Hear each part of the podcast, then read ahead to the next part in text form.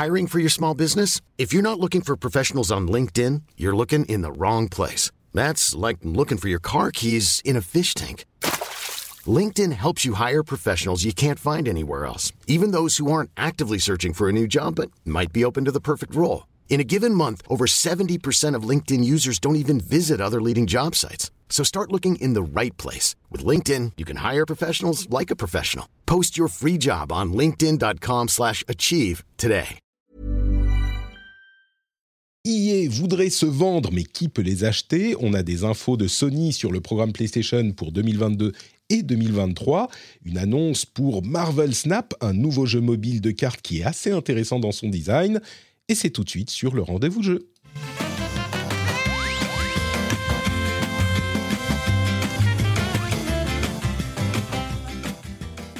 Je crois que j'ai dit, rendez-vous jeu.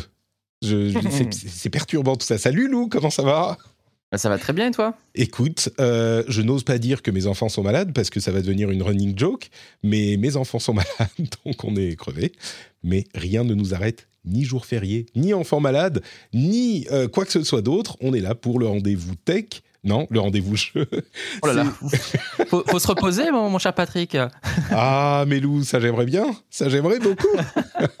je disais il y, a, il y a quelques jours, je disais sur Twitter, ah, je suis tellement crevé.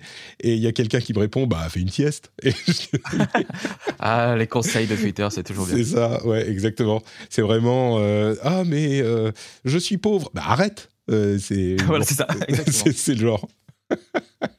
mais donc on est le 26 mai, on est dans l'épisode numéro 240 du rendez-vous jeu avec un gros programme et il y a bien sûr les remerciements aux patriotes. Cette semaine, Guillaume Vendée nous a rejoint dans le Patreon du rendez-vous jeu, donc merci beaucoup à lui. Il était d'ailleurs euh, dans le rendez-vous tech en tant qu'invité cette semaine. Donc si vous voulez du Guillaume partout, vous pouvez aussi écouter le rendez-vous tech.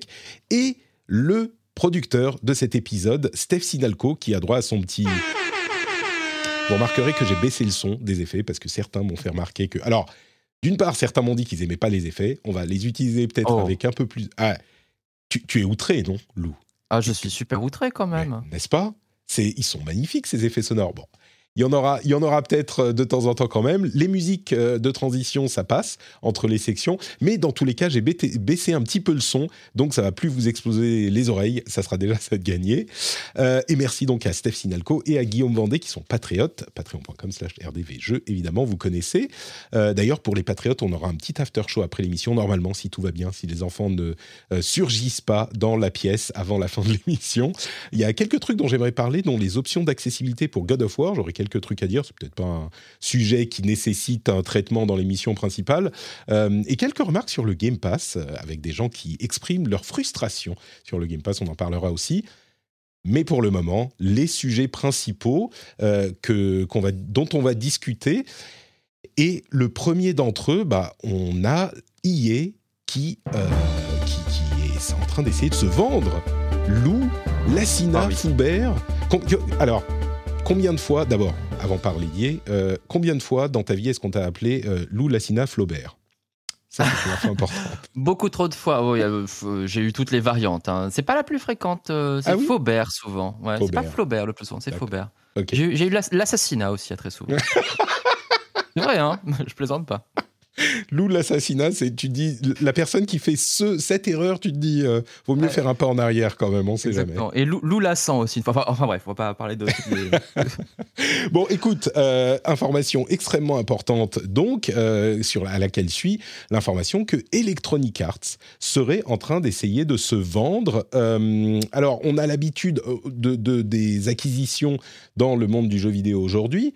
Euh, c'est quelque chose qui, depuis quelques années, est devenu hyper fréquent. Enfin, il y en a eu des monumentales, on en a parlé dans l'émission à chaque fois, euh, que ce soit des... euh, Enfin, la plus récente Activision par Microsoft Mhm. il y a quelques mois de ça. Ce qu'on pouvait imaginer du côté d'IA, c'était plutôt des rachats de studios, d'autres studios. Mais selon un rapport de notamment Kotaku, il y, a une, il y a eu des discussions entre IA et différentes sociétés euh, parce qu'ils essayent, eux, de se vendre à une plus grosse boîte. Et alors, euh, EA, c'est monstrueux, hein, c'est monumental, euh, c'est 10 000 employés, c'est une liste de studios absolument interminable. Euh, et du coup, ça pose la question de qui peut racheter EA. parce que du côté de Sony, je sais, ils auraient sans doute les épaules, mais enfin c'est un truc très très lourd. Microsoft, comme on disait, ils vont pas faire de bruit jusqu'à ce que l'acquisition de, d'Activision passe par les, tous les, toutes les étapes de régulation. Et du coup, il reste qui? Bah, Ils sont allés voir visiblement des géants de la com, euh, comme, euh, enfin des médias comme Comcast, ils sont allés voir Apple, ils sont allés voir Disney.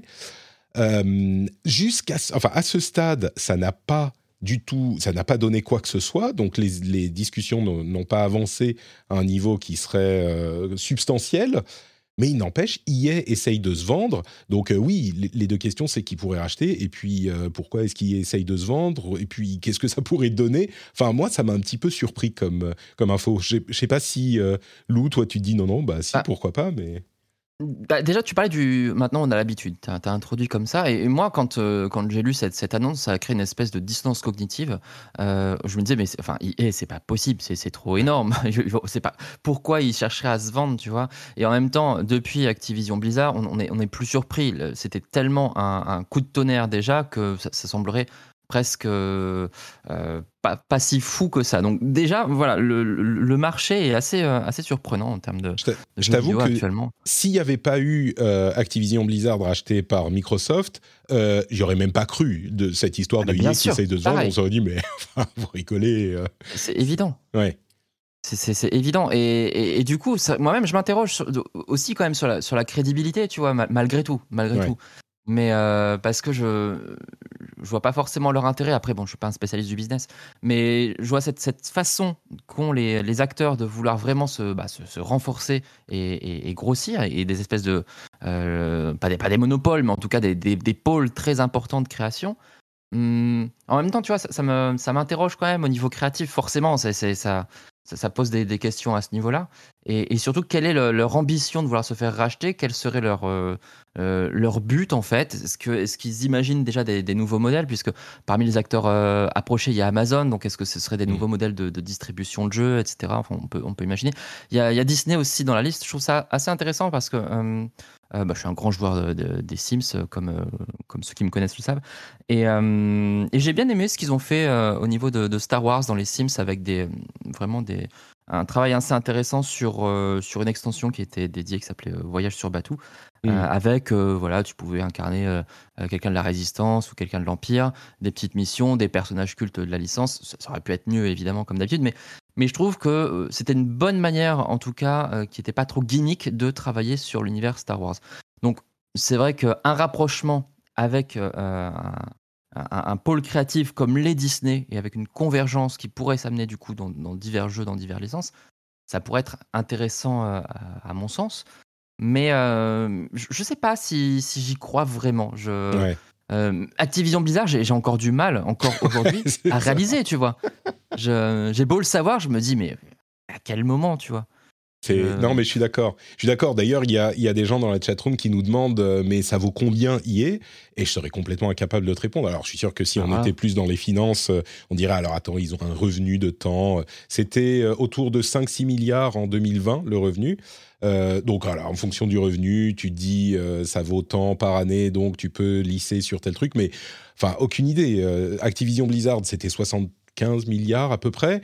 Est-ce que EA, c'est beaucoup plus, beaucoup moins? Je euh, aucune idée. Et, ah, du coup. C'est le catalogue de licences qu'il y a derrière, surtout. Je bah, parlais des Sims, évidemment, qui est le jeu vidéo le plus vendu sur, euh, sur PC, avec. je ne sais même pas combien d'extensions. On est à plus de 1000 balles, je crois, si tu vas acheter tout l'ensemble des Sims 4 avec toutes les extensions, tout ça. Euh, c'est juste la folie. Euh, puis enfin tout le catalogue d'eSports. Enfin voilà, ils, ont un catalogue de, de malades. Ils, ils ont eSports effectivement. Alors ils séparent de FIFA en 2023, mais ça veut pas dire on verra ce que ça donne. Mais ça reste une licence hyper, forte, le, jeu de foot d'IA. Ils ont BioWare, même s'ils ont fait des, erreurs ces derniers temps, bah ça reste BioWare. Pareil avec Dice, euh, la licence Battlefield, elle reste hyper importante.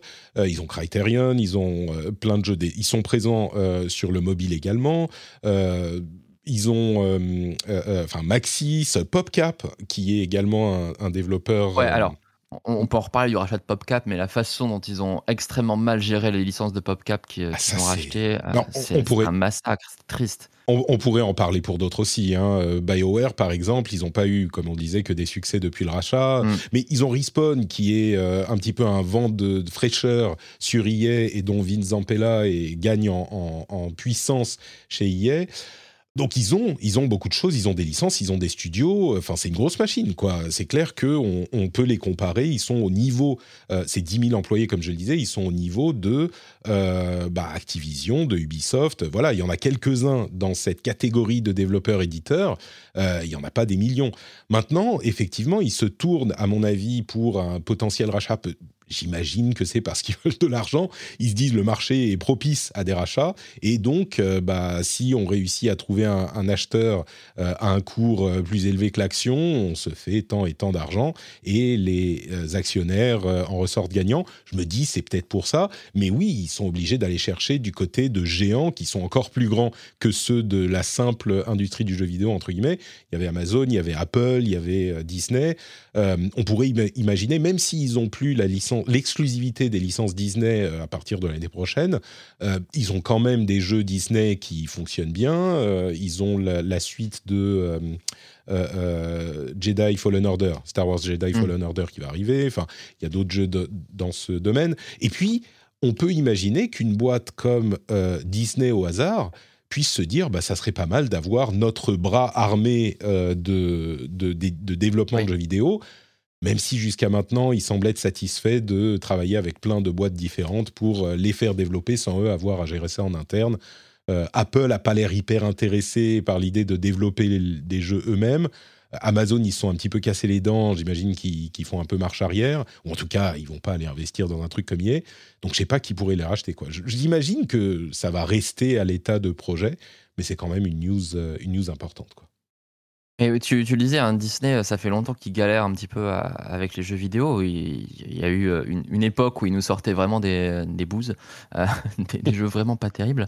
Donc peut-être qu'il pourrait effectivement s'en sortir, s'en sortir comme ça. Mais je pense, hein, je pense que c'est vraiment un rapport plutôt avec la distribution. Il cherche vraiment une évolution du modèle. Comme tu vois, de toute façon, l'économie du jeu vidéo est aussi en train de, de, se transformer. Donc la question se, se pose là. Mais si, si, tu te souviens bien aussi, à une époque, c'était EA surtout qui rachetait des, des studios. Et à chaque fois qu'un studio était racheté par EA, on craignait vraiment pour la suite des ah licences. c'était la peine de mort. C'était vraiment catastrophique. Donc du coup, c'est assez ironique que, que, maintenant, euh, hop, euh, ben, on veut se faire vendre finalement. Ouais, ouais, ouais. Bon, on nous rappelle, euh, merci Croco, c'est 68 milliards Activision Blizzard, pas 75. et, et Pat Bonne nous dit, la légende dit que qu'EA fera une loot box pour y mettre et vendre ses actions pour se faire racheter. on, est à, on est à deux doigts de faire des NFT dans le métavers. Oh là là, non mais, euh, mais, mais oui, je pense qu'il y a aussi, euh, je, suis sûr que dans leur deck de présentation de euh, vous voudriez pas nous racheter, c'est du genre avec nos nouvelles synergies, nous pourrions investir dans des nouveaux modes de, de divertissement, le NFT et le métavers et machin. Je suis sûr qu'il y a de ça là-dedans et qu'il faut plus d'investissement parce que les jeux coûtent plus cher à développer. Enfin, bref, écoutez, ça se trouve, ça ne donnera rien, ça ne mènera nulle part. On vous en reparlera si ça se concrétise à un moment. Euh, des nouvelles qui viennent de tomber il y a quelques heures euh, à l'occasion d'un euh, investors briefing de Sony, des infos sur le futur pour 2022 et 2023 de la marque PlayStation. Alors on y apprend notamment que le PlayStation VR 2, même si on n'a pas de date pour le lancement, sortira avec plus de 20 titres majeurs des studios Sony et des studios euh, third party, des studios tiers. Donc vraiment, ils soutiennent le lancement du PSVR 2, ils semblent y croire euh, dur comme fer. Ils disent également, pas que sur le PSVR, mais qu'ils vont investir plus que jamais auparavant dans des nouvelles IP, ce qui est plutôt enthousiasmant, on peut, on peut commenter dans une seconde, donc plus de nouvelles IP que euh, jamais auparavant. Ils ont également dit qu'ils ont deux jeux services qui arrivent pour l'année fiscale 2022, c'est-à-dire avant mars 2023. Deux jeux services qui arrivent. Euh, je serai évidemment, comme tout le monde, très curieux de savoir euh, de quel jeu il s'agit. Et je ne sais pas quand on va en entendre parler, parce que Cassim, euh, la semaine dernière, qui était dans l'émission, me rappelait qu'il a été très poli et ne m'a pas interrompu pour dire que Sony n'avait pas fait de conférence à l'E3 ces dernières années. Et du coup, il n'y en aurait peut-être pas cette année non plus. Donc, quand est-ce qu'ils pourront annoncer ces choses-là? On sait pas, mais on verra.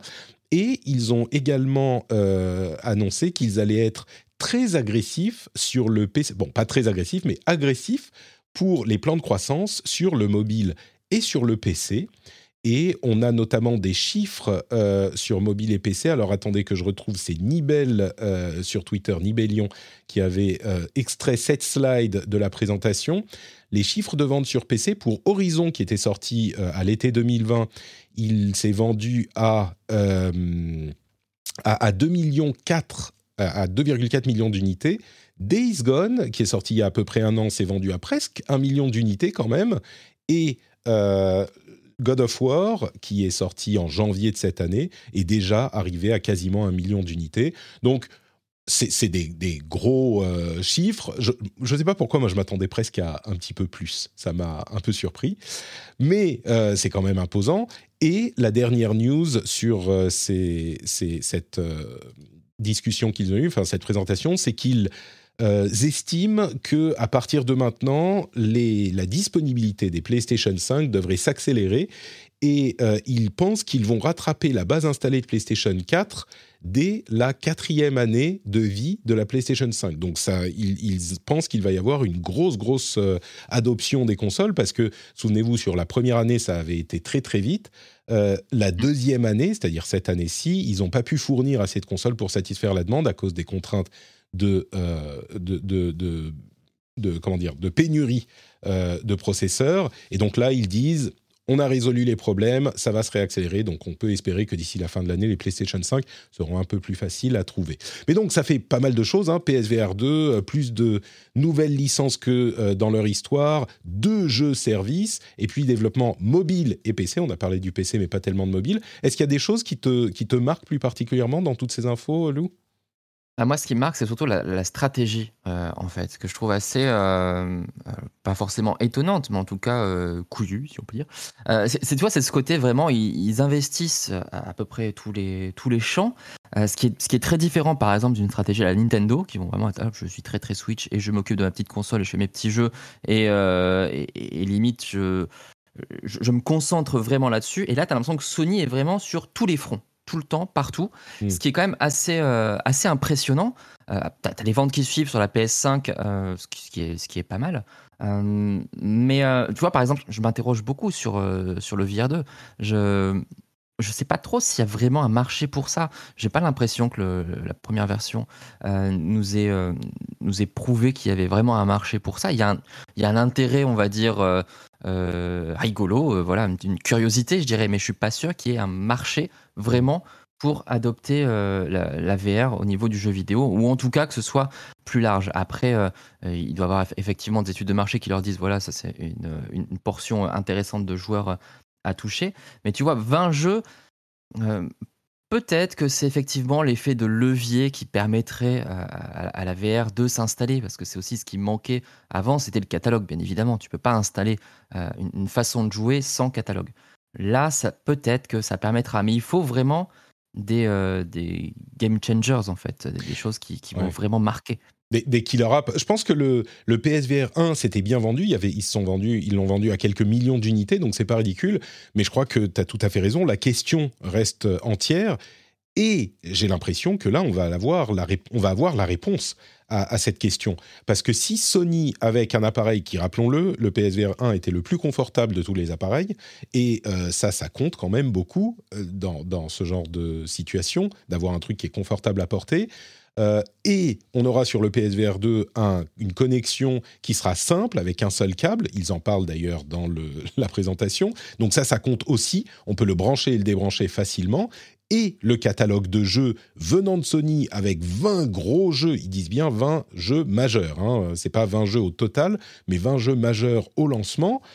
Eh ben, si ça, ça prend pas, je crois que la VR, dans cette version qu'on a aujourd'hui, dans ces décennies-là, ne prendra pas pour le jeu vidéo parce que mm, mm. plus gros que ça c'est pas possible donc je crois qu'au lancement de la PSVR 2 et dans les deux années qui vont suivre on aura la réponse vraiment de est-ce que la VR peut être un vrai marché pour le jeu vidéo? Alors ça veut pas dire qu'ils doivent en vendre autant que de PS5 hein, bien sûr mais euh, ils peuvent pas euh, garder ça comme activité un petit peu euh, comment dire, euh, ça, ça peut pas être un, truc tiède parce qu'ils investissent vraiment beaucoup, il semble, dans le développement et, de, matériel et de jeux. Donc oui, on aura la réponse, c'est sûr. Et, au-delà des chiffres de vente du matériel en lui-même, ça va être les chiffres de vente des jeux surtout qu'il va falloir mm. observer parce que même si le PSVR s'est écoulé à plusieurs millions comme tu l'as rappelé, il faut, aussi voir la place que, prend finalement euh, bah, au, sein de, la pratique du jeu qui, est prise par la VR, ce qui est, qui est, qui est très faible. Euh, moi, ce que je regarde tout le temps pour voir s'il y a des, vrais phénomènes qui, qui se créent, c'est est-ce qu'il y a des sites qui ne parlent exclusivement que de ça? Je ne connais, je connais, pas vraiment de sites de jeux vidéo qui ne parlent que de VR et qui s'intéressent qu'à ça et qui va se focaliser là-dessus. Euh, et, euh, Il y en a quelques-uns, mais, mais c'est vrai que c'est rare. Il faut avouer aussi, et je suis sûr que les partisans de la VR le feront remarquer, il faut mentionner aussi qu'on est dans un, dans un creux hein, depuis 2-3 ans. Il n'y a pas eu énormément de choses qui sont passées dans la VR parce que tout le monde attend justement ces, ces nouveaux matériels, je crois. Mais, mais tu as raison. C'est évident. Mais du coup, c'est est-ce que ça va réussir vraiment à s'installer et à créer de l'appétit pour les jeux Tu vois, un peu comme euh, euh, un peu comme le, Wii, euh, le, Wii Fit à l'époque où il s'était vraiment écoulé euh, énormément. Ça avait eu un, gain d'intérêt, enfin ça avait un, gros, un grand intérêt pour le public à un moment et puis ça s'est vite disparu comme l'appareil à, raclette quoi. Enfin c'est j'en achète un mais je l'utilise pas et c'est ça le, souci et, j'ai peur que c'est le problème je pense le plus grand problème c'est le côté gadget en fait finalement. Mmh. C'est que je vais l'avoir, je vais jouer à deux trois jeux et finalement ça va pas perdurer et il faut pouvoir inscrire en fait cette façon de jouer dans la durée pour que ça puisse devenir un véritable usage. Et dans ce cas, Sony pourrait vraiment être euh, précurseur et mm. être, euh, être leader sur ce secteur, sans souci. Si jamais il arrive à l'inscrire auprès d'un public plus grand, en tout cas. Écoute, on, bah, comme je le disais, je pense qu'on aura la réponse à, cette question tout à fait légitime avec, euh, avec cet appareil-là. Euh, Il y a une excellente comparaison d'ailleurs dans, dans, le chat, j'en profite, c'est Pyram qui dit comme pour le cinéma 3D. Et c'est mhm. vrai qu'aujourd'hui, tu vois, le cinéma 3D, bon, c'est très marginal, alors qu'à l'époque, il y avait un énorme engouement. C'est un peu, voilà, c'est le côté phénomène de mode. Alors la mode de la réalité virtuelle est assez euh, récurrente, c'est le serpent de mer qu'on revoit de temps en temps. Euh, mais je pense, comme tu l'as dit, Patrick, que c'est peut-être la dernière grande chance à saisir. Mm. Euh, tu dis comme le cinéma 3D, moi je me suis retenu de dire quand tu disais comme le Wii Fit, j'avais envie, de dire comme la Wii tout court. Hein. Euh, oui, tout à fait. Bah, la Wii s'est beaucoup vendue. Au début, euh, on va dire la première année, il y avait beaucoup de jeux qui se vendaient, et puis sur la fin, c'était quand même assez, assez terrible pour la console. Ouais, bah c'est surtout qu'il y a beaucoup de gens qui ont acheté la Wii, et puis comme l'appareil à raclette, dont on s'offusque d'entendre que certains ne l'utilisent pas beaucoup, euh, encore dans la chatroom, ce que je comprends. Mais oui, la, la Wii aussi, beaucoup de gens qui l'ont acheté parce que c'était sympa avec le motion gaming, l'ont utilisé comme un appareil à la raclette ou comme un, jeu de plateau, bah, on le met dans le placard et puis on le ressort une fois par an quand il y a la famille qui est là. C'est ça. Et, autant, autant, ça fonctionne pour un appareil à raclette, je veux dire, c'est un investissement. autant pour une console, il faut que tu la fasses vivre avec des jeux. C'est nécessaire pour l'industrie du jeu vidéo derrière. C'est ça le souci principal. Bah, c'est comme ça qu'ils se font de l'argent. Euh, quelqu'un qui vend une machine à raclette, euh, Tefal se fait de l'argent sur la machine à raclette. Euh, sur une console, généralement, le, véritable bénéfice se fait sur la commission qu'ils prennent sur les jeux ensuite. Euh, Quelques petites news rapides euh, sur Sony également. On a le PlayStation Plus nouveau qui a été lancé en Asie. Alors, ils n'ont que 270 jeux. On en aura plus euh, quand il arrivera en Occident, mais vous savez, avec les trois, les trois étages du PS Plus, etc. Mais c'est surtout euh, plusieurs choses qui sont pardon, qui sont intéressantes à noter avec ce lancement. D'abord, il y a certains jeux classiques du PS Plus qui ont des trophées. Alors pas tous les jeux PS1, etc., mais il y en a qui, qui en ont. Et je sais qu'il y en a qui, euh, qui a des joueurs qui apprécient beaucoup les procès, les, ah là là. Les, mm. les, trophées. Les, procès, les trophées aussi. Les, procès les deux. Euh, il est possible d'acheter des jeux classiques euh, sur PS5, donc des jeux d'ancienne génération, sans avoir l'abonnement PS Plus. Donc, comme on, avait eu des spéculations là-dessus, ben, c'est confirmé, en tout cas là-bas. Par contre, là, euh, une série de, de, nouvelles un petit peu moins bonnes, c'est le moins qu'on puisse dire. D'une part, on a des jeux PS1 qui sont encore une fois les versions PAL 50 Hz. Alors, ça nous dérange moins, nous, d'avoir le tais-toi Siri, euh, d'avoir les jeux en, PAL, mais euh, la plupart des jeux sont développés, étaient développés en NTSC, qui est le système japonais pour les gens qui s'en souviennent pas des télés à tube cathodique au Japon et aux États-Unis, on était en NTSC. Et la grosse différence entre PAL et NTSC, c'est que le NTSC est en 60 Hz, donc 60, images par seconde, et le PAL est en 50. Du coup, on passe souvent de. Euh, on avait généralement euh, une fréquence qui était divisée par deux, donc on a souvent des jeux en 25 images par seconde. En plus, la taille de l'écran est réduite. Les jeux en PAL posent beaucoup de problèmes, et il y en a, encore une fois, plusieurs qui sont euh, des jeux PS1 en version PAL dans le service d'abonnement. Donc ça, c'est une grosse déception. Alors, c'est pas tous, hein, il y en a certains qui sont NTSC quand même, mais euh, c'est quand même frustrant. Et puis, il y a eu euh, un petit souci avec l'abonnement en question. C'est peut-être pour ça qu'ils ne l'ont pas lancé dans tous les marchés euh, dès le début. Et vous avez peut-être entendu parler de cette histoire de joueurs qui étaient abonnés d'une certaine manière et qui se sont vus demander un supplément par le système parce qu'ils avaient acheté un abonnement au PS Plus moins cher avec une réduction et du coup, le système leur a dit, bah, comme vous avez acheté avec une réduction, maintenant qu'on passe au nouveau PS Plus, faut payer la différence. Euh, c'était assez scandaleux. Et je me suis, j'étais curieux de la chose. En fait, ils ont des codes, ils ont différentes euh, gammes de codes, et ils ont des codes qui sont spécifiquement dédiés à des promos, et donc c'est des codes qui sont moins chers. Et donc ils savent les retrouver. C'est pas juste que euh, ils. Enfin, je me demandais comment ils retrouvaient qui avait acheté des codes en promo. Mais bon, bref, il y a des codes qui sont moins chers, et PlayStation a communiqué là-dessus hier en disant Ouh là là, c'était une erreur, désolé, euh, on a euh, donné le remboursement aux gens, on a corrigé le problème. Donc, euh, bon, ne sais pas si c'était volontaire et qu'ils se sont pris une, un petit scandale. je pense que c'était une erreur, mais voilà, c'est corrigé et ça n'aura pas lieu chez nous. Si vous êtes abonné pendant longtemps au PS Plus ancien, ça sera transféré sans demande de supplément au PS Plus nouveau. Euh, donc voilà pour les quelques petites infos supplémentaires de chez Sony que j'ai passées là. Euh, ça, t'inspire quelque chose? Soit tu attends les jeux classiques en, en PAL ah euh, parce que tu veux y jouer comme tu y jouais ici en, France? Euh, je, suis que de, savoir pourquoi tu, te, comment tu as su que c'était le truc qui m'intéressait le plus, c'était vraiment les jeux classiques. Euh, j'arrive effectivement à un âge où je tourne en boucle sur mes jeux et j'admire du coup, Patrick, ta, ta, capacité à rester toujours euh, alerte sur les, dernières informations, car moi, je, vraiment, je commence à, jouer de plus en plus à mes jeux Super Nintendo et, et Nintendo 64. Je suis dans une période très, très, euh, très vintage, on va dire, très rétro. Et non, j'aime bien, c'est ce que j'allais dire, c'est vraiment le point sur lequel j'allais réagir, c'est sur ce côté, euh, euh, on, prend soin du coup de notre catalogue et on ajoute même des nouvelles fonctionnalités à travers les, trophées. Alors j'ai une période où j'étais à, fond dans les succès sur, sur 360, il me fallait un succès au minimum par jour. Hein. J'ai fait, j'ai fait ça pendant trois ans. J'ai fait plus de 1000 jours de suite où j'ai réussi à avoir au minimum un succès par jour. J'étais très fier. C'était totalement inutile. J'avais du temps à perdre quand j'étais jeune. Euh, euh, et, là, voilà, je trouve que c'est une bonne manière en fait de remettre en avant des, jeux parce qu'en plus, le problème du jeu vidéo, je dirais, c'est que tu as une considération assez négative sur les anciens jeux. Moi, à chaque fois que je joue à un jeu rétro, on me dit oh, Tu joues à ça?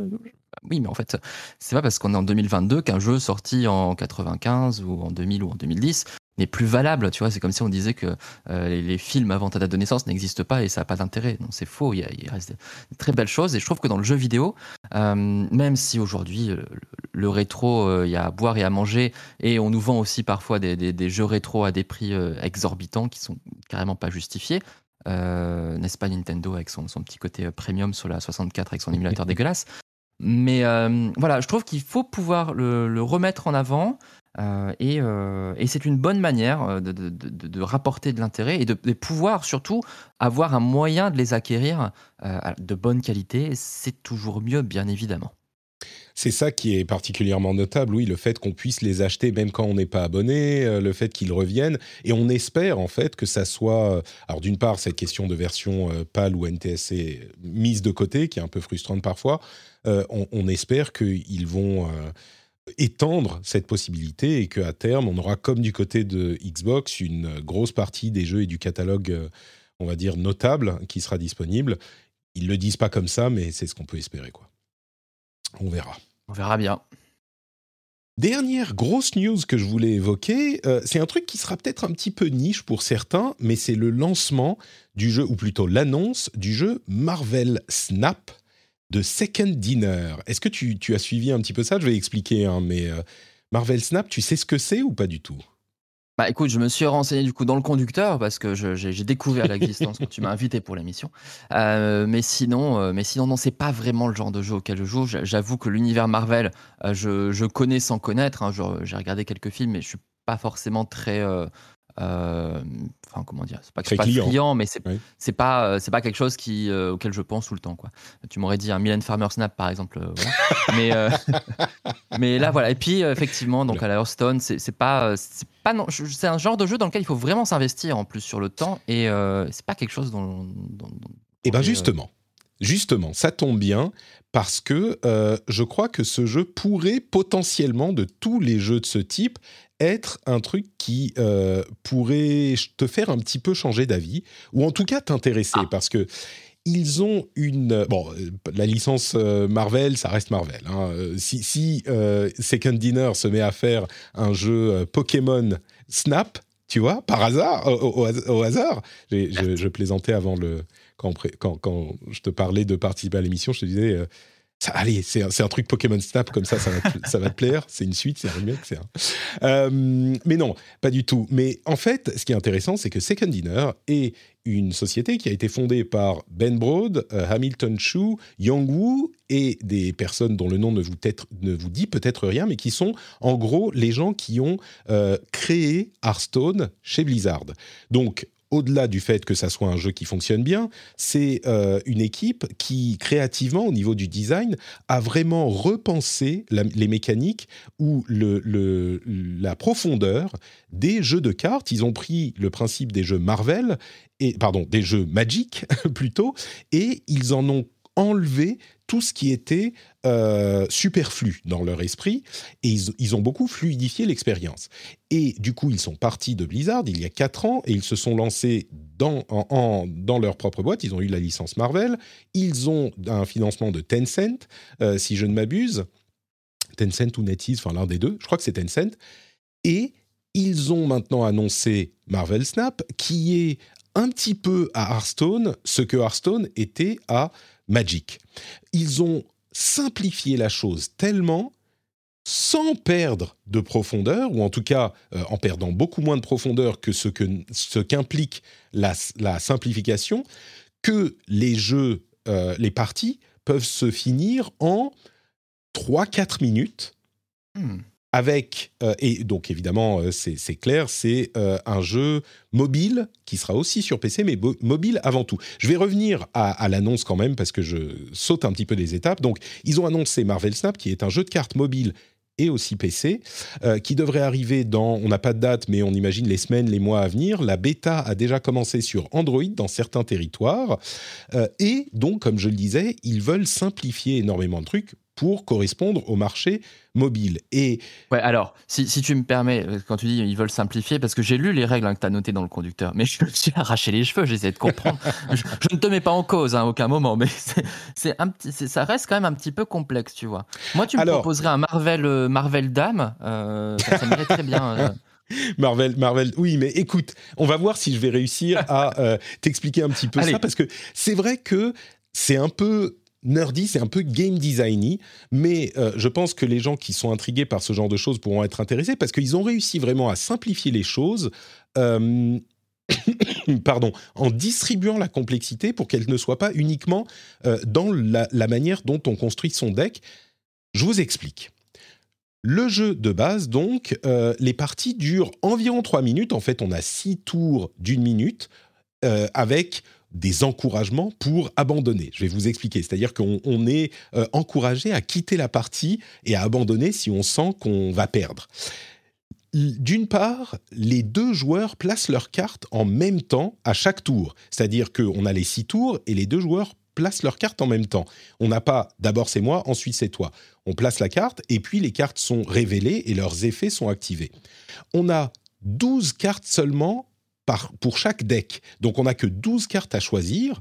Par contre, chaque carte a un effet spécifique. C'est-à-dire qu'on n'a pas de cartes qui n'ont aucun effet. Chaque carte dit, euh, si vous euh, placez cette carte ici, elle va ajouter des points aux deux autres côtés.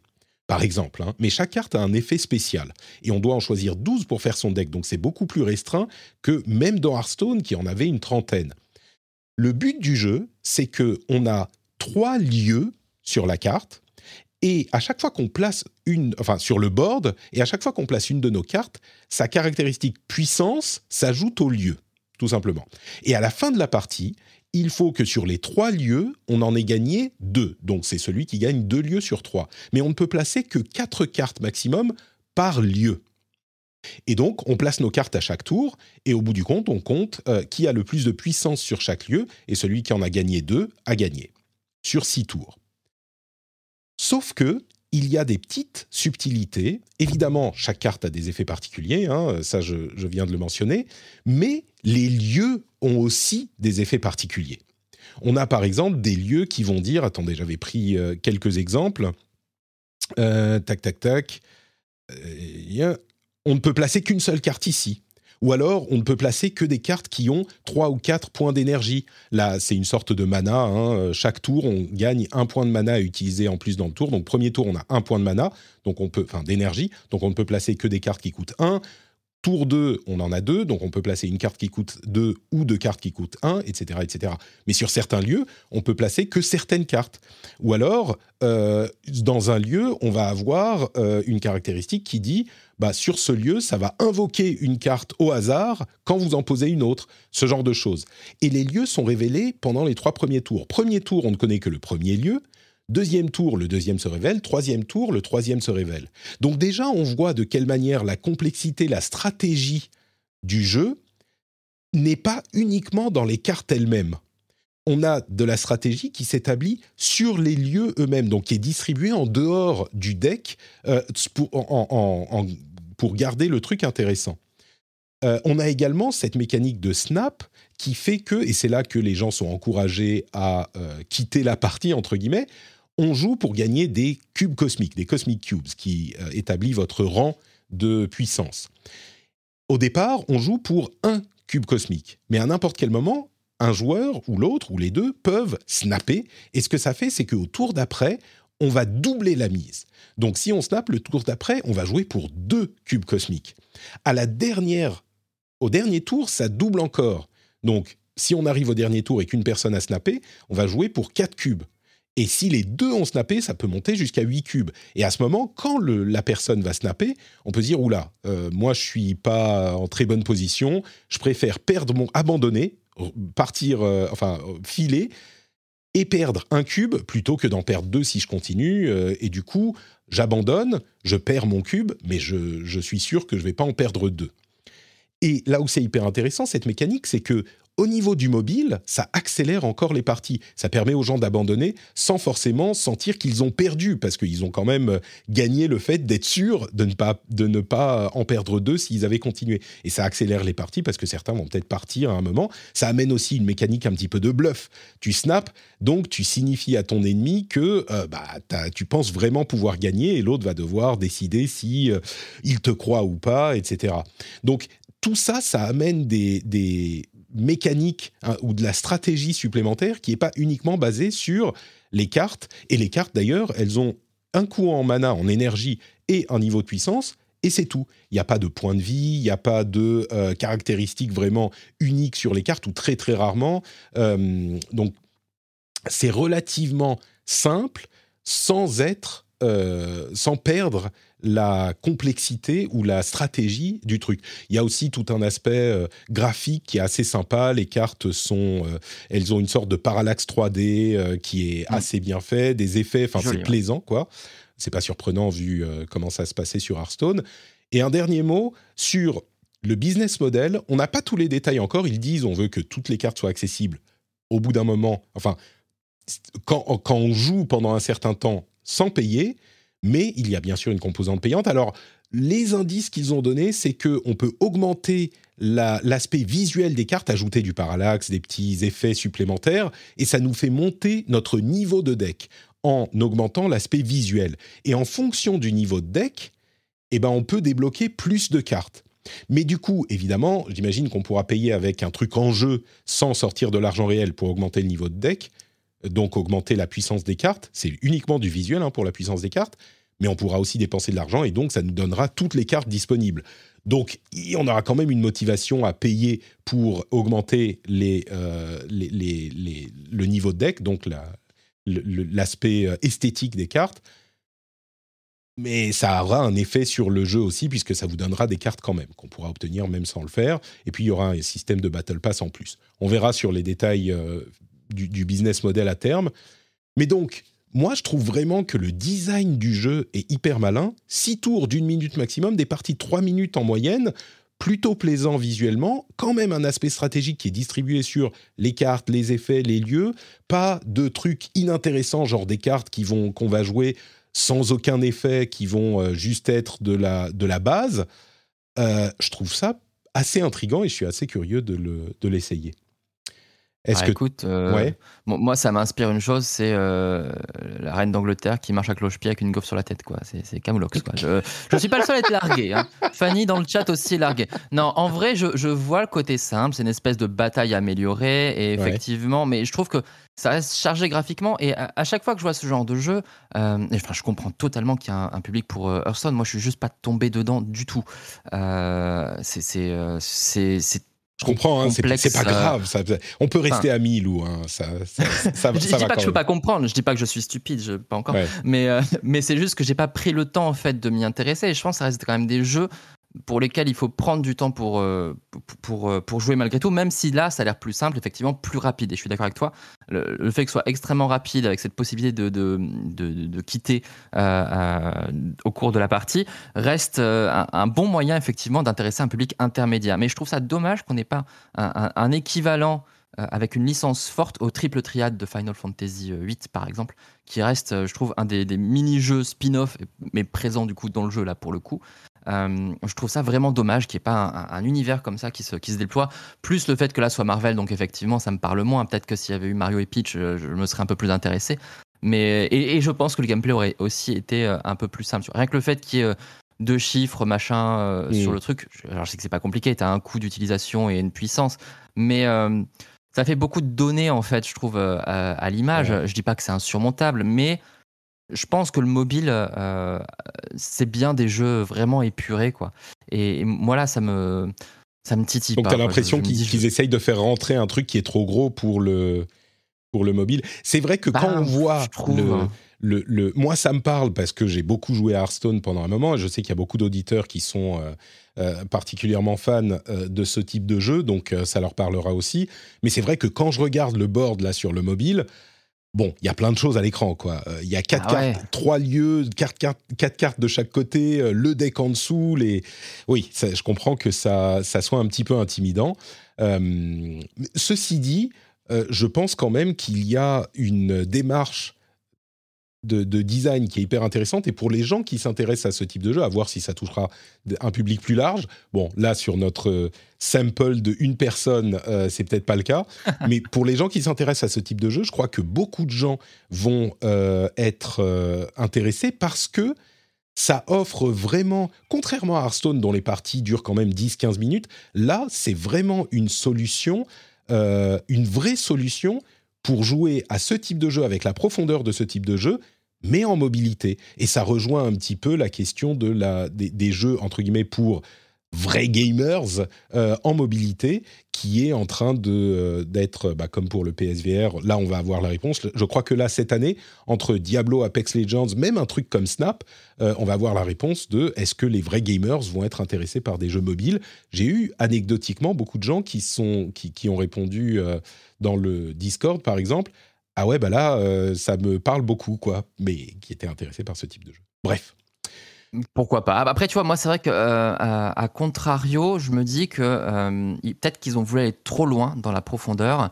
là où finalement, je sais pas par peut-être par, par peur que ce soit peut-être trop simpliste, mais en même temps, je me dis avec une licence comme Marvel, hmm. avec Hearthstone, tu peux te permettre, tu vois, c'est pas une licence, enfin, je veux dire, tu peux te permettre de faire de la profondeur, de faire de la complexité. le jeu est, vendu comme ça. Là, avec une licence comme, euh, comme Marvel, est-ce qu'il fallait pas justement être un peu plus grand public? C'est la question que je me pose en fait finalement. Est-ce que marrant parce que de c'est vraiment intéressant parce que comparé à un truc comme euh, Hearthstone qui lui-même était simplifié par rapport à Magic, là, au niveau de la complexité, de la charge mentale, c'est beaucoup plus simple.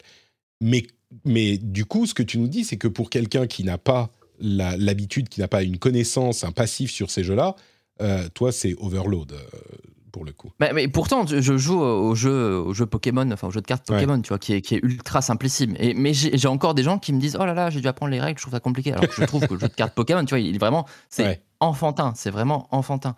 Et, euh, et, et, je trouve que d'ailleurs, la, version PC, qui est, qui est, gratuite en plus, est, est très très bien, et bien conçue, et très claire graphiquement. Euh, bon, on est sur PC, après, tu as plus de, as plus de surface. Mais, euh, mais je, peut-être que, peut que c'est ce qui manque. Moi, je trouve qu'il manque peut-être de simplicité et que ça reste quand même encore une étape un peu trop complexe alors qu'on a une licence qui est très grand public. Et je pense qu'il y aura des déceptions quand même vis-à-vis de ce jeu parce qu'il y aura forcément des joueurs qui voudront s'y intéresser et qui trouveront ça peut-être un peu trop complexe euh, par rapport à, à leur, leur attente. C'est possible. Euh, moi, je crois que, enfin, on verra, on verra. Mais la réponse dans, quelques mois, je pense qu'il tardera pas à, sortir. D'ailleurs, euh, Diablo Immortal, c'est la semaine prochaine en parlant de jeux mobiles, donc euh, ça arrive, c'est le 2 juin. C'est bien ça. Très bien. Eh ben, écoutez, on va continuer avec nos jeux du moment. Mais avant les jeux du moment, on va quand même remercier les patriotes. Et oui, vous le savez, le moyen euh, unique de soutenir l'émission. Bon, vous pouvez m'envoyer des bisous sur Twitter, hein, euh, c'est toujours apprécié. Mais si vous voulez euh, contribuer financièrement à l'émission, vous allez sur patreon.com slash rdvjeux et vous devenez un auditeur actif, un patriote, un membre de la famille, et vous soutenez un créateur que vous appréciez. Euh, c'est important, hein, mine de rien, parce que c'est vrai que le contenu, la création de contenu sur Internet, ben, c'est pas facile. Euh, ça demande énormément de travail et c'est euh, pas facile à monétiser également. Il y a beaucoup de gens qui se reposent sur la pub. Mais ça, ça amène des, des problèmes un petit peu différents. Moi, ce que j'apprécie, c'est ce modèle hybride où il y a effectivement un petit peu de pub, mais surtout le soutien des créateurs, euh, pardon, le soutien des auditeurs, le soutien direct, comme à la vieille époque, hein, quand on achetait un magazine. Alors il y avait de la pub dedans, mais on était euh, essentiellement, on va dire, redevable à nos auditeurs ou à nos lecteurs à l'époque. Euh, oh, enfin, on peut encore acheter des magazines, hein, il y en a des très bien, mais euh, on est redevable à nos auditeurs et c'est vous, c'est euh, vous qui faites exister cette émission. Et en plus de ça, vous avez des bonus plutôt sympas, comme par exemple le fait de ne pas avoir de pub justement dans votre flux privé, d'avoir des contenus bonus plutôt cool, d'avoir les timecodes dans les notes de l'émission si vous voulez sauter un, un passage qui vous intéresse moins, etc., etc. Donc J'espère que vous appréciez suffisamment l'émission pour au moins considérer peut-être euh, l'idée de devenir soutien du rendez-vous jeu. Et pour ce faire, vous allez sur patreon.com slash rdvjeux. Vous pouvez le faire tout de suite. Hein. Sur votre mobile, c'est comme Pokémon Snap, ça prend moins de 3 minutes. Vous pourriez là aller sur patreon.com slash rdvjeux tout de suite. Le lien en plus dans les notes de l'émission. Et au bout de 3 minutes, vous seriez patriote. C'est merveilleux. Mais si vous ne le faites pas, bah, souvenez-vous, quand vous rentrez chez vous, vous mettez les clés dans le bol et ça fait cling. Et là, vous dites Oh, mais ah, bien sûr, vous faites snap, Patrick. Il faut que je pense à Patrick. Ça fait cling, Patrick. Et vous allez sur patreon.com/slash rdvjeux à ce moment chez vous, dans le confort de votre propre maison. Et je remercie tous ceux qui soutiennent déjà le rendez-vous jeu.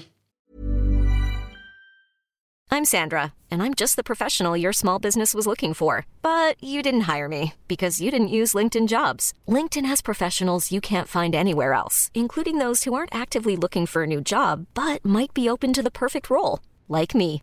In a given month, over 70% of LinkedIn users don't visit other leading job sites. So if you're not looking on LinkedIn, you'll miss out on great candidates like Sandra. Start hiring professionals like a professional. Post your free job on linkedin.com/achieve today. Allez, on parle des jeux auxquels on joue en ce moment.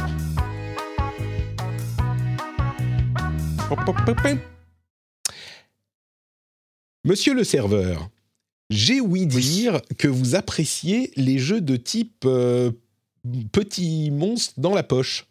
Tout à fait. Et j'ai même un super pouvoir qui fait que j'hypnotise les gens. Euh, si bien qu'au lieu de dire Marvel Snap, tu as redit Pokémon Snap durant ton ah oui. tu vois mais non mais c'est à lui que je pensais. J'ai hacké ton cerveau. Non mais c'est à lui que je pensais. C'était complètement volontaire. Je pensais à Pokémon Snap euh, pour de vrai parce que Snap tu vois photo c'est aussi rapide qu'une photo. Non non ok bon très bien. Donc, Pokémon. Ouais, c'est une passion, c'est une passion. Et c'est vrai que là, j'ai testé pour, euh, pour GK, j'ai testé Coromon. Euh, je connaissais pas du tout. Euh, c'est Pouillot qui me dit tiens, je vais faire le test. Là, je, découvre le jeu.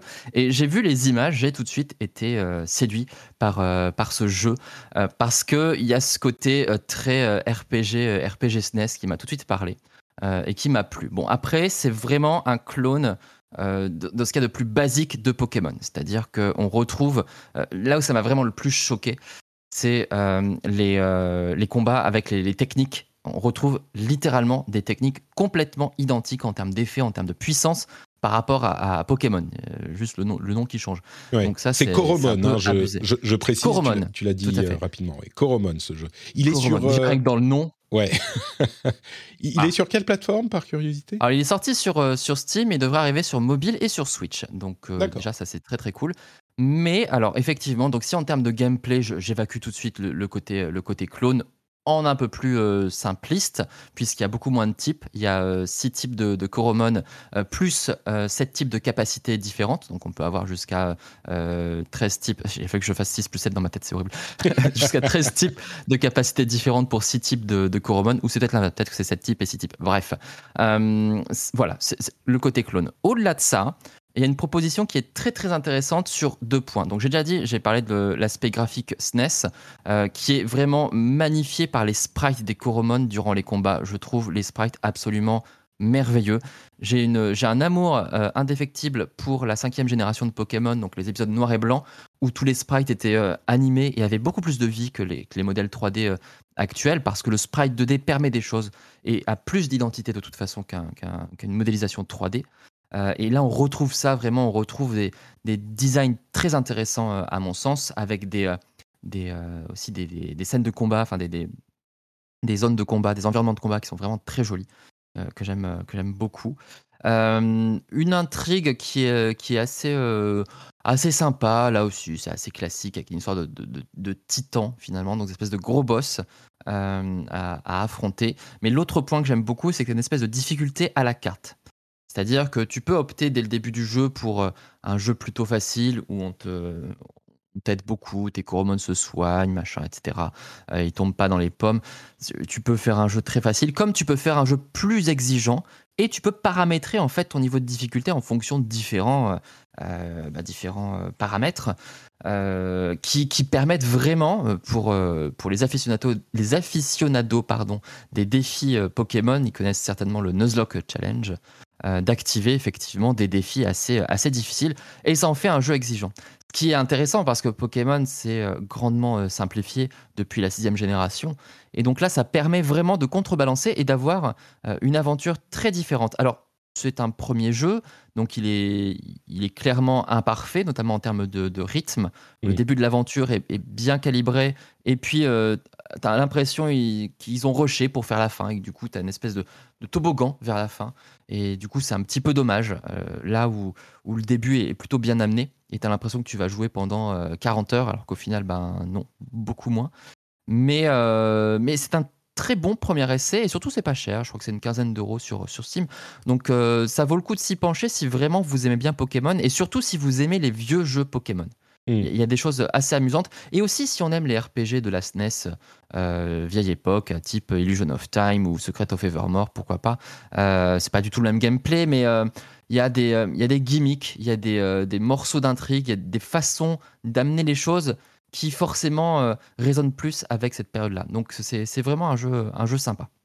Est-ce que ça serait un truc que tu recommandes euh, comme le jeu Pokémon-like aux gens qui ne, qui ne jouent pas à Pokémon ou peut-être qui n'ont pas de Switch ou de plateforme Nintendo Genre, c'est le Pokémon-like à, like à recommander sur euh, plateforme PC totalement. Pour moi, c'est c'est déjà c'est l'ersatz de Pokémon le plus réussi à ce jour. Ah oui, d'accord. Euh, parce que d'ailleurs, tu as noté dans les autres news, on, pourra en reparler. Oui, on va, on va en reparler. On n'a pas fini avec les Pokémon-like. Ouais. Effectivement. Euh, voilà, tu as Nexomon aussi, par exemple. Je trouve le design est beaucoup plus euh, raté. là, là, je trouve que clairement, c'est le meilleur clone de Pokémon à ce jour. D'accord. Coromon, du coup, qui est sur PC aujourd'hui, mais qui va arriver sur mobile et sur Switch, du coup. dans la chatroom, on demandait, peut-être que c'est une question que, que certains se posent, euh, est-ce que ça ne provoque pas un procès de Nintendo? C'est tellement proche du concept Pokémon et ça m'amène à une remarque euh, que d'ailleurs certains ne, ne connaissent peut-être pas non plus. En fait, le gameplay est pas du tout copyrightable. Le code n'est pas copyrightable, même s'il y a des gens qui sont qui se qui essayent de changer ce statut. Le code et donc le gameplay par extension n'est pas copyrightable. Et j'avais regardé une vidéo super intéressante sur les industries qui sont pas copyrightables parce que souvent on part du principe que le copyright est indispensable pour qu'une euh, industrie soit euh, euh, fleurissent. Bon, ça dépend des industries évidemment. Il y en a chez qui, pour lesquelles c'est absolument indispensable. Mais euh, la personne en question parlait de euh, du fait que dans la mode ou dans la bouffe, dans la, cuisine, euh, il n'y a pas de copyright. Et donc, on doit se distinguer par d'autres moyens, mais euh, il est, c'est des industries qui sont énormes dans lesquelles il n'y a pas de copyright. Et bien sûr, il y a certains éléments qui sont très marquables, copyrightables dans le jeu vidéo aussi, mais euh, c'est des choses au niveau de l'art. Le gameplay lui-même n'est pas, donc les personnages, l'histoire, ce genre de choses, mais le gameplay lui-même n'est pas copyrightable. Donc ça explique pourquoi on a des clones bah, de Pokémon, mais aussi de plein d'autres jeux. Et justement, en parlant de Pokémon, tu sais quoi? Euh, J'en veux un petit peu plus si je veux plus de, Pokémon, mais plus facile euh, sur mon navigateur, euh, je fais quoi? Ah, écoute, faut, que j'en parle parce que c'est vraiment en train d'être un raz de marée alors que c'est quelque chose qui existe depuis très longtemps très longtemps pardon, et que j'ai découvert euh, en, début d'année, et je crois que ça existe depuis 2008, ça s'appelle Poké Clicker. Euh, c'est un idle game, comme le nom l'indique, à la Cookie Clicker, hein, c'est-à-dire que vous pouvez euh, ne rien faire et ça peut se, jouer tout seul. Et, le principe, en fait, c'est de te faire revivre les jeux Pokémon de, manière très classique. Donc tu, refais la collection des badges, tu captures des Pokémon, et, et tout simplement en cliquant. Hein. le but, c'est de cliquer. et c'est terriblement addictif. Et, et surtout, c'est que je trouve qu'en termes de gameplay, pour un idle game, bah, je trouve ça vachement, euh, vachement intéressant en fait, parce que tu as ce côté euh, collection, euh, puisque tous les Pokémon ne sont pas disponibles évidemment sur toutes les routes, et tu dois agrandir ta liste de Pokémon, tu dois acheter les objets d'évolution en résolvant des quêtes, tu dois explorer des donjons, tomber sur certains Pokémon rares, etc. Euh, et, puis, euh, et puis, tu voyages surtout de région en région. Alors, il y a un fantasme classique qui n'arrivera jamais chez les joueurs de Pokémon. C'est toujours, ils veulent leur jeu qui va leur permettre d'explorer toutes les régions existantes à ce jeu, à ce jour, pardon. Euh, Kanto, Johto, Wen, Sino, bref, etc. Eh ben, écoutez, votre jeu finalement, le, jeu que vous fantasmez existe. C'est Poké Clicker. voilà. Il faut accepter effectivement que la forme soit différente, mais en vrai, pour un idle game, je trouve ça extrêmement intéressant. Tu as le, principe de la pension, tu as le mini-jeu euh, tiré de la quatrième génération de l'Explora Kit, donc le, pour creuser les fossiles, euh, qui, est, qui, est, qui, est, assez sympa et qui fonctionne euh, de la même manière en plus intéressant en plus.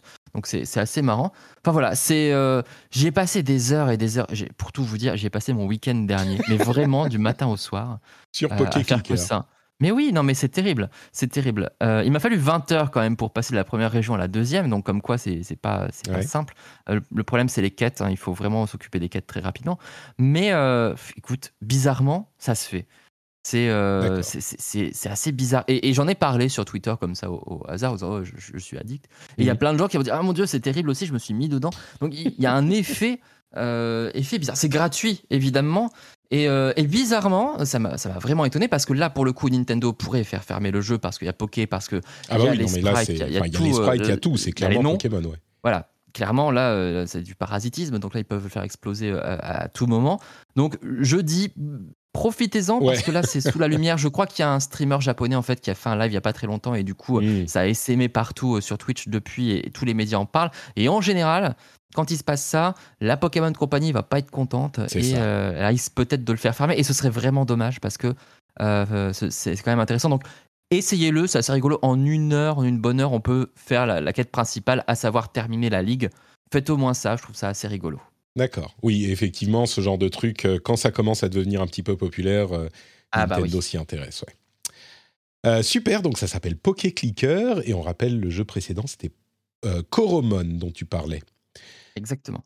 De mon côté, j'ai euh, alors désespéré de ne pas avoir de temps. Je me suis dit mais qu'est-ce que je vais pouvoir faire euh, Et je me suis remis à un jeu que j'ai beaucoup, auquel j'ai beaucoup joué, mais que j'avais pas fini. J'avais pas fini la campagne. C'est Destiny 2. Euh, je me suis dit, je vais revoir mon backlog. Et dans mon backlog, il y avait la campagne de Destiny 2 de The Witch Queen qui est sortie il y a pas si longtemps. Il y a quoi, deux mois, trois mois. Et j'avais pas eu le temps de la finir. Et donc, je me suis remis à la campagne euh, et j'ai réussi à la finir. Et je dis réussi à la finir, c'est pas anecdotique parce que je l'ai faite en légendaire, qui est une nouveauté de cette, euh, de cette euh, extension. On peut faire la campagne normale en légendaire, qui est pas super longue en mode normal, mais en mode légendaire, bon sang, c'était hyper satisfaisant et surtout hyper dur. vous savez que j'ai beaucoup joué à Elden Ring hein, ces derniers temps.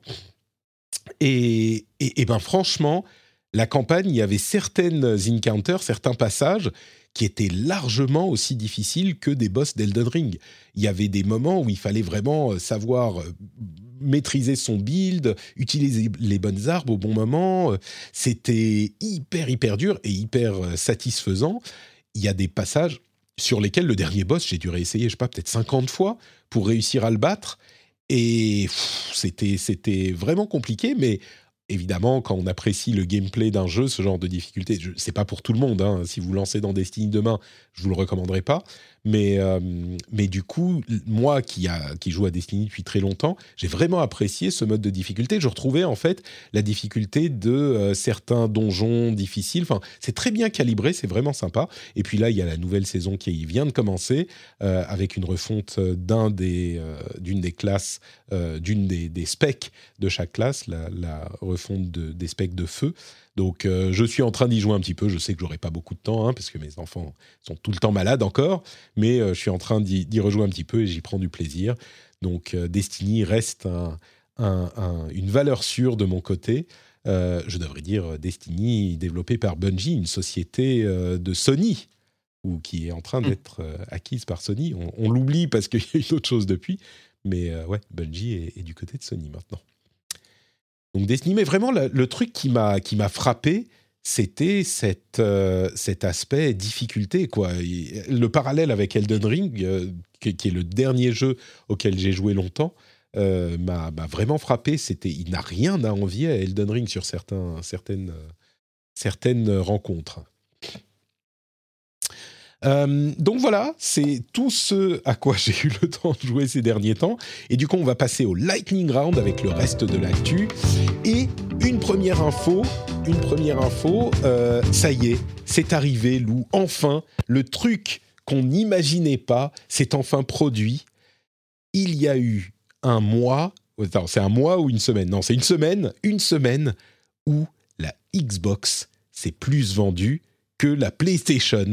Et oui, il s'est vendu 6000 Xbox Series S. Oui, au Japon, pardon. Oui, oui, pardon. Au Japon, évidemment, tu as tout à fait raison. Euh, parce que bon, évidemment, au Japon, euh, la Xbox n'a jamais réussi à faire quoi que ce soit.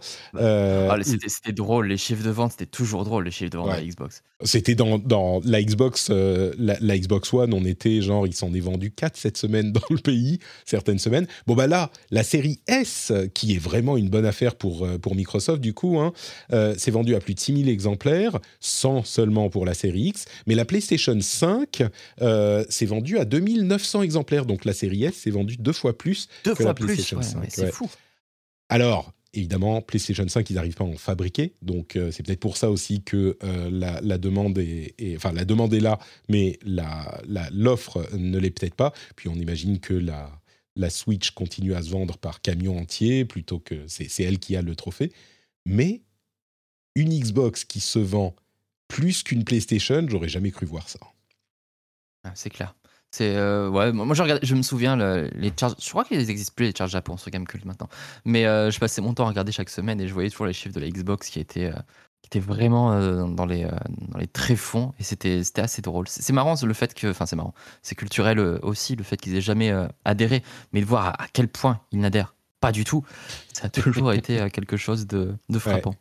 Et du coup, là, les gens se reportent sur la série S, hein, qui est moins chère, évidemment, peut-être en attendant que la PlayStation soit dispo. Euh, mais ils sont, ils, sont, ils sont toujours les, les charts euh, Japon, je crois, sur Gamecube. Euh, et du coup, on revient vers Pokémon et les Pokémon-like avec deux questions pour toi. j'ai vraiment pensé à toi pour ce, oh, t'es adorable. Cette, euh, cette, partie des news. Euh, il y a Temtem, qui est lui aussi un euh, Pokémon-like, qui était en Early Access déjà depuis un moment et qui a, arrive en... qui était en Early Access, je dis peut-être une bêtise. en tout cas, il est en Early Access, il est hein. sorti quand il y a deux ans. Je l'avais testé pour. je crois que je l'avais testé pour checker. Ah non, ah non, je l'avais peut-être testé pour euh, je sais plus. Donc je crois que c'est Luma qui avait testé la, l'Early Access, mais j'avais joué aussi euh, en tout cas. Et pour le euh, coup, c'est, un Pokémon mais en 3D qui, est, qui reprend les principes, mais qui, qui, colle beaucoup à Pokémon, un petit peu en MMO, et qui arrive donc le 3 septembre, c'est ça? Que je dise pas de C'est ça. L'un des gimmicks aussi, c'est que tous les combats sont des combats doubles pour changer un petit peu par rapport à, la, à Pokémon. Euh, ce qui est assez intéressant. Moi, ce que je reproche le, plus, c'est quand même l'univers le, graphique. C'est, je, je sais pas, j'accroche pas du tout à la DA. Euh, surtout les, les, créatures, tu dirais vraiment des, des, des Pokémon de Lidl. Euh, et, encore non, parce que Lidl est vraiment en train de monter en gamme. Mais là, non, il y, en a quelques-uns qui sont réussis, mais je sais pas, ça, ça passe pas. Ah, moi, je les trouve mignons quand même. Non, non je, te dis, il y en a qui fonctionnent, il y en a qui fonctionnent, mm. mais euh, c'est très impersonnel et les animations sont assez euh, euh, sont encore plus impersonnelles justement que, que dans Pokémon. Donc donc c'est dire ouais non j'avais pas trop accroché. Mais t'as le côté multijoueur qui effectivement ajoute un petit quelque chose. après, il y a sûrement eu des, ajouts hein, depuis que j'ai joué il y, a, deux ans, donc il y a, forcément, vu qu'il passe en 1.0 maintenant, donc il y, a, forcément des, des, nouvelles choses. Donc Peut-être qu'ils ont réussi à corriger euh, euh, des, des, points de gameplay qui étaient un petit peu euh, frustrants, mais graphiquement, je vois que ça n'a pas trop changé. Donc, c'est, pour, pour, moi, c'est vraiment le vrai point noir. D'accord.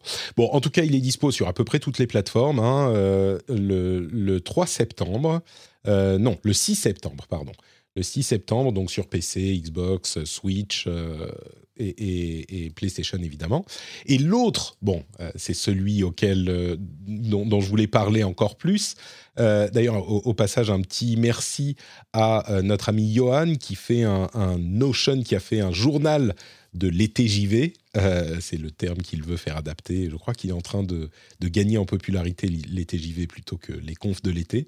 Euh, hmm. donc, de l'été JV.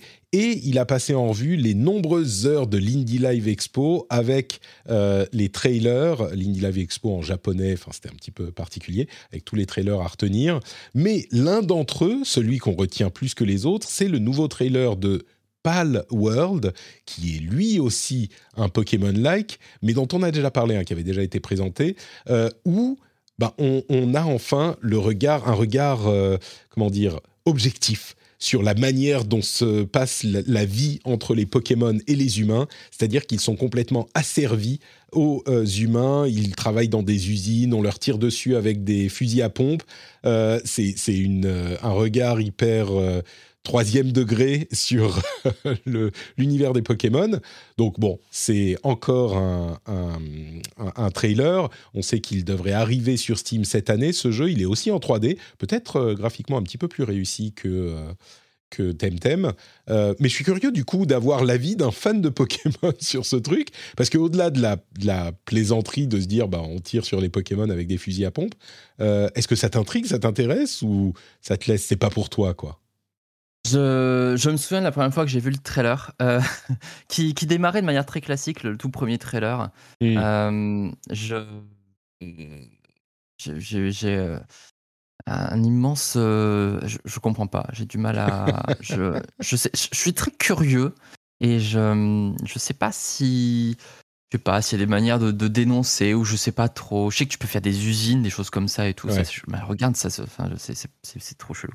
je, me plonge dans une perplexité, ce jeu, c'est terrible. Et en même temps, les créatures ont l'air vraiment pas mal hein, à côté, donc. Euh, mais. Euh, il y, a un certain dynamisme dans perdu, les combats, des, perdu. des, gros rayons laser, mais, mais en fait, c'est ça le, problème, c'est que au-delà de l'effet, effectivement, euh, choc rigolo de, bah, comme je disais, on a les, les Pokémon dans des usines, est-ce qu'il va y avoir un gameplay derrière? Est-ce que ça va être un vrai jeu derrière ou pas? Et c'est la grosse question. Le, le, le sort de comment dire, de Pikachu géant avec sa mitrailleuse, c'est rigolo. Mais si le jeu n'est pas un vrai jeu derrière, bah, il tombera dans l'oubli très vite. Mais Donc à voir. Je sais pas quoi en attendre. Honnêtement, c'est vraiment particulier et, euh, mm. et je suis pas sûr que le mélange fonctionne bien. Je je sais pas quel public peut à la fois être intéressé par euh, des guns et des créatures mignonnes. Euh, au-delà du gimmick, je suis pas sûr qu'il y ait vraiment un public pour ça. Il faudrait qu'il y ait un gameplay vraiment réussi pour que pour que ça prenne quoi. Euh, allez, quelques news rapides. On a la date de sortie de Modern Warfare 2, Call of Duty. Euh, vous savez, ce jeu édité par la société qui est toujours euh, plongée dans des scandales de harcèlement et de toxicité importants. et ben, il sera disponible le 28 octobre 2022. On devrait avoir plus d'infos en juin, selon eux, donc certainement pendant les confs de l'été l'été j'y vais si vous le préférez. Battlefield 2042 a euh, mis à la retraite le mode Hazard Zone, qui était quand même l'une des grosses, euh, des grosses nouveautés de ce jeu-là. C'est un petit peu le naufrage qui continue. Alors, ils essayent de sauver ce qu'ils peuvent, mais euh, on disait c'est l'une des grosses licences de EA. Bah, je ne sais pas à quel point elle est encore grosse, Battlefield, à voir dans, dans quelques années, hein, quand on aura le nouvel épisode chapeauté par Vince Zampella de Respawn, mais Là, 42, enfin 2042, c'est vraiment compliqué. Ils retirent les fonctionnalités l'une après l'autre. Euh, ils avaient d'ailleurs euh, retiré le, mode en 128 joueurs, qui était l'une de leurs grosses nouveautés. C'était une bonne idée sur le papier, mais ils n'avaient pas réussi à le concrétiser. On a un nouveau jeu euh, Nino Kuni qui est disponible en Occident. Alors c'est un jeu qui était déjà disponible au Japon. c'est Nino Kuni Cross Worlds au, début, au début, j'avais lu Crosswords, du coup je me disais quoi, ils sortent un, des mots croisés Inokuni, mais quel, quel intérêt C'est Wordle. le Wordle Inokuni. Euh, ce, qui est, ce qui est notable, c'est qu'il est dispo sur PC et sur Android et iOS. Donc, euh, si vous voulez du Ninokuni sur votre, sur votre mobile, vous pouvez euh, le télécharger. Il y a aussi Spec Ops The Line qui va être lancé en juin euh, pardon, pardon, pas Spec Ops The Line. Euh, The Cycle, qui est un jeu des développeurs de Spec Ops The Line. La raison pour laquelle j'en parle, c'est que euh, c'est le jeu le plus wishlisté sur Steam dans la catégorie des jeux gratuits. c'est un jeu PvEVP sur une planète alien qui est donc développé par les développeurs de, Spec Ops. et, et c'est le jeu le plus wishlisté sur Steam dans la catégorie gratuit, encore une fois mais j'en ai jamais entendu parler. Je crois que j'ai jamais entendu parler de euh, The Cycle Frontier. Et, pourtant le plus wishlisté sur Steam. Quand, on vous dit qu'il y a beaucoup de jeux qui sortent euh, dans le monde, bah et ça a l'air d'être un jeu, euh, enfin une grosse valeur de production, c'est quand même pas un petit truc ridicule. Bon, à voir s'il sera bien, ça j'en sais rien, mais bon, jeu le plus wishlisté sur Steam, je n'en avais jamais entendu parler, je crois. Euh, et je voulais parler aussi de Drova, qui est un action RPG qui me rappelle un petit peu euh, Children of Morta au niveau graphique. Est-ce que tu l'as fait, hmm. Children of Morta euh? Lou Non, mais j'ai, enfin, je l'ai pas fait, mais je l'ai euh, regardé. Je, passe aussi mon temps à regarder des jeux sur YouTube, c'est pratique. Eh ben, écoute, il était vraiment vraiment sympa. Et là, au niveau graphique et même un petit peu au niveau design, il a l'air d'être comparable. Euh, alors, c'est encore un jeu dont je n'avais pas vraiment entendu parler, mais euh, je voulais le mentionner parce que il est, il est prévu. Je crois que c'est pour cette année, mais c'est Drova Forsaken King. Euh, qui euh, euh, a d'ailleurs une démo sur Steam que je vais tester bientôt à regarder. C'est un, style graphique qui est vraiment réussi et puis un, action RPG. Moi, je suis toujours un petit peu client. Donc, vous savez, il y a, des, comment, des dizaines de bandes annonces et de nouveaux jeux qui sont annoncés chaque semaine. J'essaye de sélectionner ceux dont je vais vous parler parce que sinon, ça prendrait 45 minutes rien que pour ça. Donc, celui-là, il m'a un petit peu tapé dans l'œil. Drova Forsaken King. Kin, pas King, hein, Kin. Et puis le truc what the fuck, c'est euh, le crossover Yakuza, le jeu de Sega, hein, euh, et Rainbow Six Siege. Il y a des skins Yakuza pour certains opérateurs de Rainbow Six Siege. Euh, hmm. C'est vraiment le truc que j'attendais pas. donc voilà, si vous voulez jouer Echo en tant que Kiryu Kazama avec tout son truc super classe de Yakuza, sa chemise ouverte et tout, euh, et les cheveux gominés en arrière, et eh ben vous pouvez. Je suis en train de regarder euh, Tokyo Vice sur HBO Max. Je suis complètement à fond dans le monde des Yakuza. C'est une série incroyable que je vous recommande. Donc, euh, ça m'a parlé aussi. et puis quoi d'autre? iFixit va vendre toutes les pièces détachées du Steam Deck toutes. Donc, si vous voulez en fait vous reconstruire un Steam Deck à, partir de pièces détachées, vous pourrez peut-être le faire depuis iFixit, mais euh, ils vendent les cartes mères, euh, les ventilateurs, enfin tout, tout, tout. Donc, vous pouvez aller sur iFixit pour réparer votre machine. C'est bien pour la, le, fait de pouvoir réparer, hein, tout simplement. Il est très ouvert, le, Steam Deck, donc ça, c'est cool. Je pourrais jouer à euh, Coromon dessus, c'est parfait. Mmh. Et puis je voulais mentionner aussi, euh, dans la série des l'industrie du jeu vidéo euh, a des problèmes euh, chez les développeurs. D'une part, chez Activision Blizzard, dont on parlait à l'instant, l'équipe de QA de Raven Software a voté pour créer un syndicat euh, donc ça, c'est une bonne nouvelle parce que particulièrement aux États-Unis, c'est très très compliqué de faire valoir les droits euh, des travailleurs euh, et qu'on soit pour ou contre les syndicats ailleurs. Je crois qu'il est clair qu'ils sont nécessaires pour avoir un dialogue possible dans une société. Et aux États-Unis, c'est encore plus compliqué qu'ailleurs. Et là, c'est une, pas une première, mais c'est assez rare dans l'industrie du jeu vidéo pour être mentionné.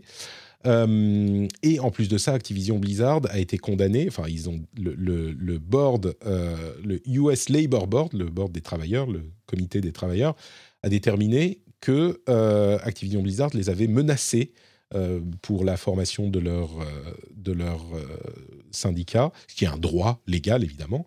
Donc voilà, encore des trucs pas super top du côté d'Activision Blizzard. Et on se dit, bah, ils vont être achetés par euh, Microsoft, donc tout ira bien. Et ben, il y a un rapport qui vient de sortir sur Microsoft et la manière dont euh, certains euh, développeurs, pardon, c'est plutôt du côté de la tech que du côté du jeu vidéo, mais dont certaines stars du, de, la boîte sont assez protégées encore aujourd'hui chez Microsoft. Et bon, c'est pas idéal non plus, et on ne sait pas si ça va jusqu'au côté jeu vidéo, mais euh, ça, ça fait pas très propre, quoi. Et enfin, un dernier truc, si on se dit, euh, bah, du coup, du côté de Nintendo, c'est les seuls qui sont encore euh, protégés, bah, pas du tout. Il y a eu des mmh. articles chez Kotaku notamment, notamment et Axios qui relatent les problèmes dans la boîte aux États-Unis, chez Nintendo. Et il y a un super euh, rapport chez euh, IGN. Euh, Kat Bailey, la, rédactrice en chef d'IGN, a fait un article et une vidéo sur le sujet. qui sont super bien faits. Je vous encourage à, aller les, les regarder. C'est Inside the Growing Discontent Behind Nintendo's Fun Facade. Et c'est hyper intéressant parce que c'est surtout du côté des contracteurs. C'est-à-dire qu'ils emploient des gens, c'est souvent dans le customer support et dans le QA, le quality assurance. Euh, ils ont des gens qui travaillent en fait pour Nintendo pendant des années et des années, mais qui sont des prestataires extérieurs et donc qui sont des citoyens de seconde classe en fait au sein de Nintendo en quelque sorte. Et en particulier aux États-Unis, euh, ça semble être euh, problématique. Et, je voulais le mentionner pour plusieurs raisons. D'une part, parce que euh, bah, c'est assez édifiant ce qu'ils disent sur la manière dont fonctionne Nintendo. Et d'autre part, parce qu'on critique souvent euh, la presse jeux vidéo et on dit, ah voilà, ils sont complaisants, ils sont machin. Et IGN est l'un des représentants peut-être les plus, euh, comment dire, les plus grands publics de la presse jeux vidéo aux États-Unis. Ils sont absolument monumentaux. Et pourtant, ils n'hésitent pas, ils ont fait beaucoup d'articles sur des sujets compliqués, IGN, ces derniers temps, ils n'hésitent pas à faire ce genre de rapport. Euh, donc c'est pour un petit peu euh, tordre le cou à cette idée que c'était peut-être vrai à une époque, euh, mais aujourd'hui la presse est beaucoup moins complaisante. Elle fait un travail qui est compliqué parce qu'on a forcément des relations, enfin ils ont forcément des relations proches avec les éditeurs et les développeurs, mais je trouve qu'on a eu de nombreux exemples de cette vigilance et de, cette, de ce sérieux de travail journalistique donc voilà, juste pour euh, le, mettre en avant, IGN, qui n'est pas forcément ce à qui on pense en premier quand on se dit euh, enquête sur l'univers du jeu vidéo, eh ben, ils ne sont pas privés. Ouais, et pour, pour rebondir, euh, j'avais vu une interview de Reggie Fils-Aimé par un, par un podcasteur américain, il me semble. Donc Reggie Fils-Aimé, c'était l'ancien directeur de, de NOA. qui est assez qui est assez intéressante qui expliquait en tout cas que lui à son époque c'était pas comme ça bon après qui, le veut le croit. Euh, donc, mais euh, c'est assez intéressant de, l'écouter. Et, globalement, enfin, je, trouvais la bio de Régis assez, euh, assez intéressante aussi. Donc, je suis presque tenté de, mettre ça à son, crédit. Mais c'est vrai que c'est pas forcément des sujets qui étaient simples à aborder avant. Aujourd'hui, c'est peut-être plus facile. apparemment à l'époque, enfin selon ce que disait Reggie, ils invitaient, ils invitaient vraiment les, les, comment dire, les citoyens de seconde zone, comme tu disais, avec eux, et c'était assez, comment dire, assez mélangé. Mm. Et ça aurait euh, évolué. Enfin, je me souviens du coup de cette vanne de, de dans les commentaires de cette vidéo où c'est ce qui arrive quand on met euh, Bowser à la tête de, de, NOA, parce que c'est vrai que Doug Bowser maintenant, euh, c'est le nom du, du nouveau président. Je ne dis pas que c'est de la faute du nouveau président de, de NOA, hein, c'est pas la question, c'était juste pour la, pour la petite vanne. Mais, mais voilà, je trouvais cette, cette, cette interview assez intéressante aussi en, en contrepoint. Bah, c'est euh, un truc dont il parle dans son livre euh, que j'ai lu la semaine dernière ou il y a deux semaines, je sais plus, qui vient de sortir, euh, Disrupting the Game, je crois. Et, il hmm. parle de ça. Il dit quand il est arrivé à Noé, il parlait avec les HR et il disait mais quel quel programme vous avez en place pour l'évolution des employés, pour qu'ils puissent croître dans leur rôle, etc. Et, et les gens de, des HR lui disaient ah non, mais tu sais, on est une boîte japonaise, nous, euh, on fait pas ce genre de choses. il a presque refusé le boulot. En plus, lui a un background, euh, euh, il, est haïtien d'origine. Enfin, il, a, il, est, il est, c'est pas un, mec blanc, tu vois. Il est déjà à la base sensibilisé à ce genre de choses. Mais je crois qu'il parlait beaucoup. Alors, je, ne sais pas, hein, mais j'ai l'impression qu'il fait un petit peu des pirouettes. Il parlait de Nintendo en interne. Euh, il y a une discussion avec Jeff Keighley, d'ailleurs, à la fin du livre, qui est l'ami des stars, hein, Jeff Keighley, euh, et il parle de ce genre de choses aussi, mais on, a l'impression qu'il parle de l'intérieur de Nintendo, les relations, et, quand IGN, justement, lui a posé la question à ce sujet spécifiquement, il dit Moi, j'ai fait tout pour euh, intégrer les gens et être. Mais un petit peu facile aussi, comme tu le dis, le croit qui veut, quoi.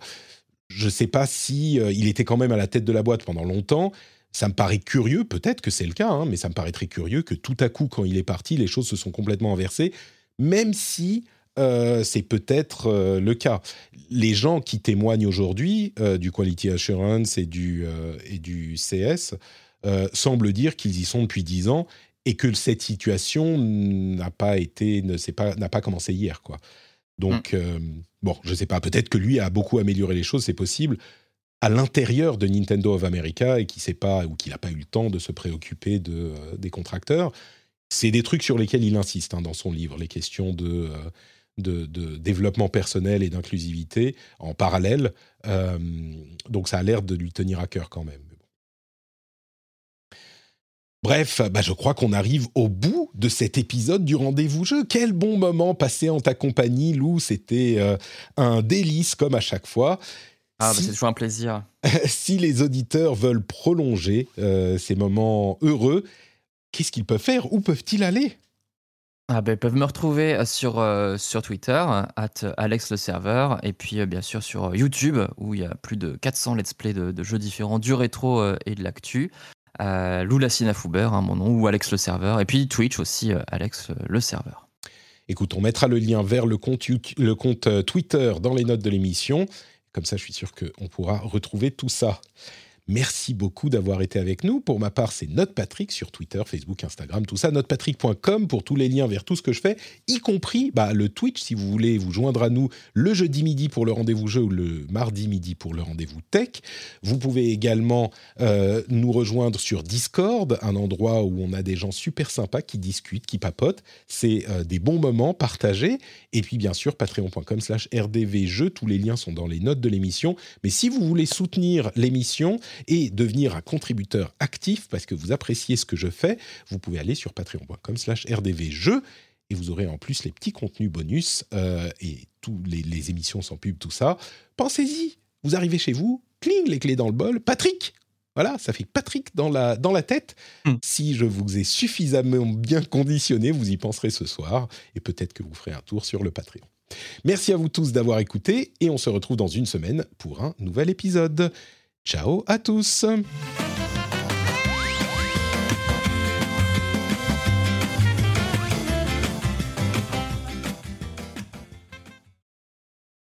ah, j'ai réussi à faire toutes les transitions sonores sans, sans faute. Ça commence à rentrer.